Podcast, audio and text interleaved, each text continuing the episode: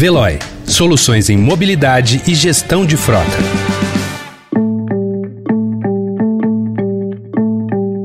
Olá, começa agora mais uma edição do Notícia no seu Tempo, um podcast do Estadão para você ouvir as principais informações do jornal. Esses são os destaques do dia. Brasil está entre os quatro piores países em ensino técnico e nem nem. Projeto alivia punição a políticos e enfraquece cota feminina. E após tempestade ruptura de barragens, Líbia tem 10 mil desaparecidos. Hoje é quarta-feira, 13 de setembro de 2023. Estadão apresenta Notícia no seu tempo.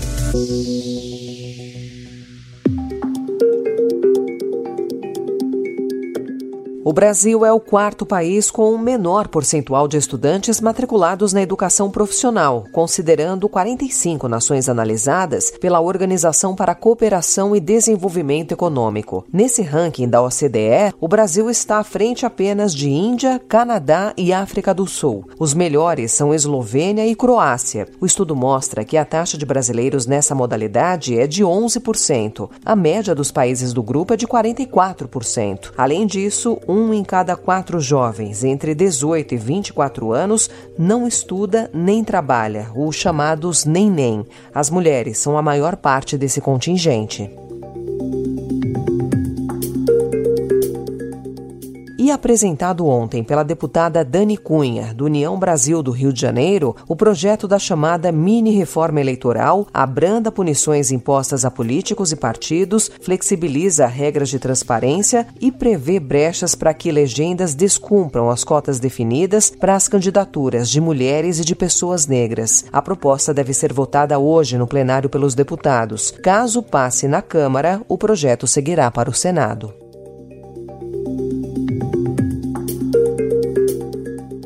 Uma comissão especial da Câmara deve aprovar hoje uma proposta de emenda constitucional que prevê a maior anistia já concedida a partidos e políticos que cometeram irregularidades eleitorais. O montante pode chegar a quase 23 bilhões de reais. A proposta é alvo de críticas de dezenas de organizações da sociedade civil, de transparência eleitoral e de combate à corrupção.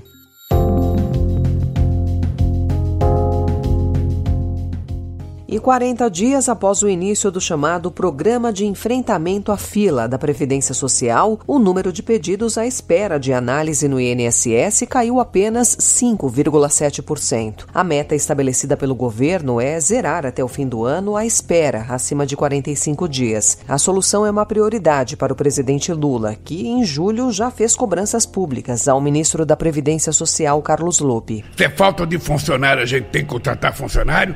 Se é falta de competência, a gente tem que trocar quem não tem competência. O presidente do INSS, Alessandro Stefanuto, disse ao Estadão que os números de fato ficaram aquém do esperado. Segundo ele, um dos motivos foi um número recorde de novos pedidos registrados em agosto. Questionado sobre a meta de zerar a fila neste ano, ele disse que ela está mantida.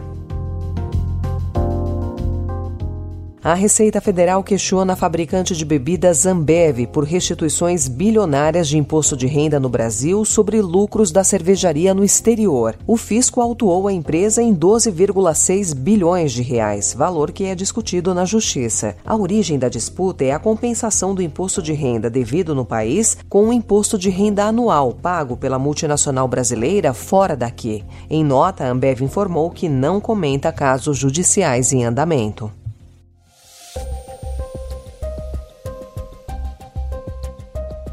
A Polícia Federal cumpriu ontem mandados de busca e apreensão em endereços ligados a militares que integravam o Gabinete de Intervenção Federal na Segurança Pública do Rio de Janeiro em 2018. A investigação apura a compra de coletes balísticos pelo governo Michel Temer durante a Operação Federal. O general Walter Braga Neto, ex-ministro e ex-candidato a vice na chapa reeleição de Jair Bolsonaro, comandou a intervenção e é investigado, mas não foi alvo da ação da Polícia Federal. Federal. O Tribunal de Contas da União apontou indícios de conluio e superfaturamento na ordem de 4,6 milhões de reais. Em nota, Walter Braga Neto disse que não houve qualquer irregularidade por parte da administração pública e que o contrato foi suspenso pelo próprio gabinete após avaliação de supostas irregularidades nos documentos fornecidos pela empresa.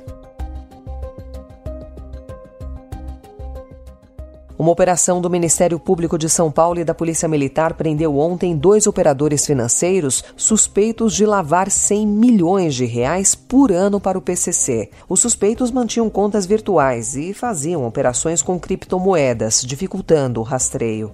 A quadrilha já enviou ao exterior mais de um bilhão de reais, segundo o Ministério Público. A ação foi um desdobramento da Operação Sharks, que em 2020 mirou o tráfico internacional de cocaína pelo Porto de Santos, na Baixada Baixada Santista.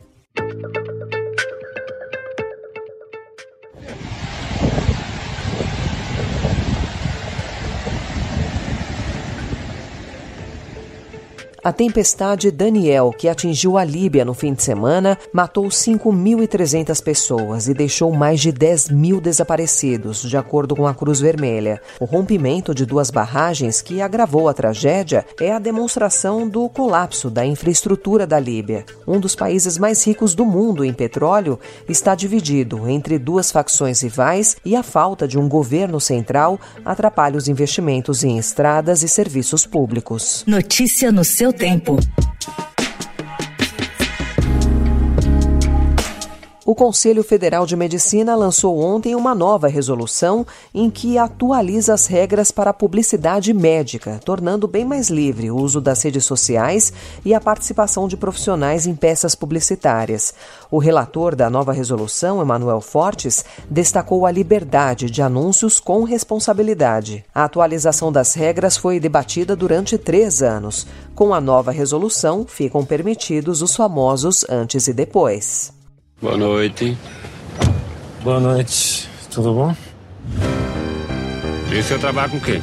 Eu trabalho com cinema. O cinema? Ah. O senhor já fez novela? Não, não fiz novela não. O senhor é ator, né? Quer tirar uma foto depois, não? A cidade se transforma a cada ano, isso é certo. Cinema pode ser um espaço de gentilezas.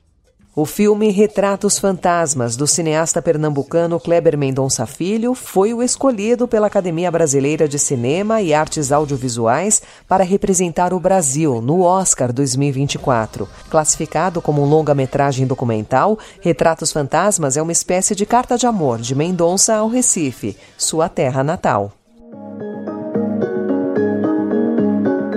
Essa foi mais uma edição do Notícia no seu Tempo, com a apresentação em roteiro de Alessandra Romano, produção e finalização de Felipe Caldo. O editor de núcleo de áudio é Emanuel Bonfim. Obrigada pela sua escuta até aqui e até amanhã.